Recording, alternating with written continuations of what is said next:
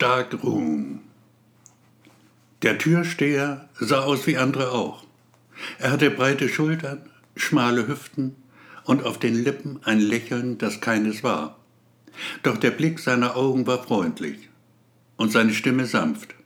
Geh weg, sagt er zu dem Jungen, der vor ihm steht, zwei Stufen niedriger auf der Straße noch, was ihn kleiner aussehen lässt, als er ohnehin schon ist. Klein und mager obendrein, denn viel zu essen gibt es nicht daheim. Der Mann mit den breiten Schultern kennt solche Kinder. Sie kommen her, weil sie Hunger haben. Oft auch, weil die Eltern sie schicken. Da geht es dann nur ums Geld. Manchmal lässt er sie rein, manchmal jagt er sie weg.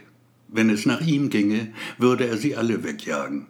Wie diesen Jungen, der kaum älter als acht wohl ist. Geh, sagt er noch einmal.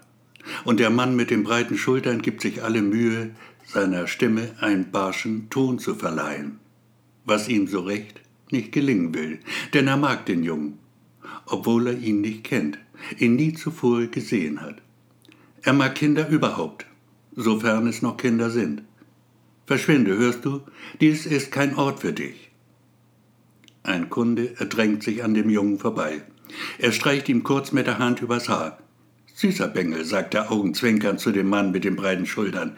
Der verzieht keine Miene, von Lachen keine Spur. Zwei Worte nur spuckt er dem Kunden ins feiste Gesicht. Verpiss dich!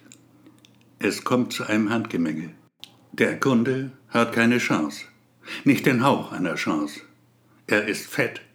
Nur seine Klappe ist groß. Der Mann mit den breiten Schultern hat schon ganz andere Typen zu Boden geschickt. Er stand mal als Boxer im Ring. Das war vor Afghanistan. Da ist er auf eine Mine getreten, die hat ihm das rechte Bein abgerissen. Jetzt hat er ein Holzbein. Deshalb steht er jetzt hier. Niemand will einen Mann mit Holzbein haben, ist einfach so. Der Junge, er muss an den Jungen denken. Eben war er noch da, jetzt ist er weg. Gut so, das hier ist kein Ort für Kinder. Der Junge heißt Aram. Er ist hier, um zu töten. Schlüpfte vorbei, als der Mann mit den breiten Schultern einen Moment lang nicht hinsah zu ihm. Denn da war dieser Kerl gewesen, der ihn betatscht hatte. Dem hatte er eine geknallt, so richtig voll eins in die Fresse. Und da hatte er seine Chance genutzt, war rein in dieses eklige Loch, wo in tiefschwarzer Dunkelheit eklige Männer eklige Dinge taten. Er hatte scharfe Augen, und den Geruchssinn einer Raubkatze. An seinem Geruch würde er ihn erkennen, den Mann, den zu töten er gekommen war. Diese scheußliche Odeur, das sich mischte mit dem Schweiß seiner Haut. Er würde ihn nie vergessen, diesen Duft, der ein Gestank mehr war für ihn, der Gestank von Fäulnis und Tod in seinem ganzen Leben nicht. Er hatte sich die Schuhe abgestreift, bewegte sich lautlos zwischen den unsichtbaren Körpern entlang.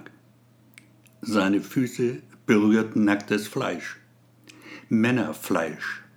Haarig und rau, nicht immer, doch immer anders als Frauenfleisch. Er spürte Hände, hörte Stimmen. Sie baten, lockten, forderten, flehten. Komm, komm her zu mir, zu mir. Ich will dich. Aram lauschte und er nahm Gerüche wahr. Fremde Stimmen, fremde Gerüche. Doch der Raum, dieser dunkle, war groß, und es gab Lautsprecher, aus denen Musik in die Dunkelheit drang. Die Musik, sie war leise zwar, doch sie war da, und sie lenkte ihn ab. Er musste sich konzentrieren. Hände, überall Hände. Es war, als ginge er durch ein Feld von Händen, wilde, fleischfressende Hände, und dann, ganz plötzlich, dieser Geruch. Ein Hauch nur. Er kam von links stieg auf von unten, links unten. Aram blieb stehen, wandte den Kopf, beugte ihn ein wenig nach vorn. Der Geruch wurde stärker, war unverkennbar diese eklige Mischung aus Schweiß und Parfüm. Ein Moment lang wurde ihm schlecht, stieg Übelkeit auf in ihm, doch er war ruhig, ganz ruhig. Er hatte sein Ziel erreicht. Vor ihm auf dem Boden einer dreckigen Matratze vermutlich lag der Mann, den zu töten er hier war. Eigentlich geht alles dann ganz einfach und schnell. Er zieht das Klappmesser aus seiner Hosentasche, dieses kleine rote Schweizer Messer mit seinen tausend verschiedenen Werkzeugen, lässt es aufschnappen, was nahezu geräuschlos geschieht. Der Mann jedenfalls lässt keinerlei Regung verspüren, sein Herz aber rast, das kann Aram fühlen, denn der Mann ist nackt. Er legt ihm zwei Finger der linken Hand auf die Lippen. Sei still, soll das heißen. Sei einfach nur still.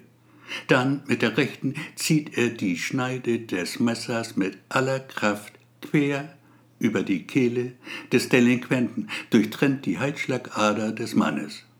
Der verliert augenblicklich das Bewusstsein. Ein paar Minuten noch arbeitet sein Herz, pumpt weiterhin Blut durch die zertrennte Schlagader, doch er spürt nichts davon, stirbt praktisch schmerzlos. Es ist vollbracht. Aram flieht nicht, er geht davon. Ein Seitenfenster im Flur steht offen. Er steigt hinaus. Es ist Sommer, ein herrlicher Tag, der knallblaue Himmel ohne auch nur die Spur von Wolken. Ein leichter Wind bewegt die Blätter der Bäume, hält die Hitze des Tages in Grenzen. Aram fühlt sich gut. Zwei Tage noch, dann beginnen die Ferien. Ein Hauch davon gönnt er sich schon jetzt. Er geht zu dem kleinen Fluss unter der Brücke, springt hinein ins kühle Nass. Dann geht er nach Hause. Mutter hat Kartoffelsalat gemacht. Der Tisch ist gedeckt. Drei Teller stehen darauf. Setz dich, Junge, sagt Mutter. Dann füllt sie seinen Teller, anschließend ihren. Der dritte Teller bleibt leer. Danke, sagt Aram, und Mama sagt, wo Papa wohl wieder bleibt.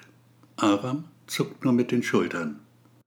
Er geht früh ins Bett an diesem Abend.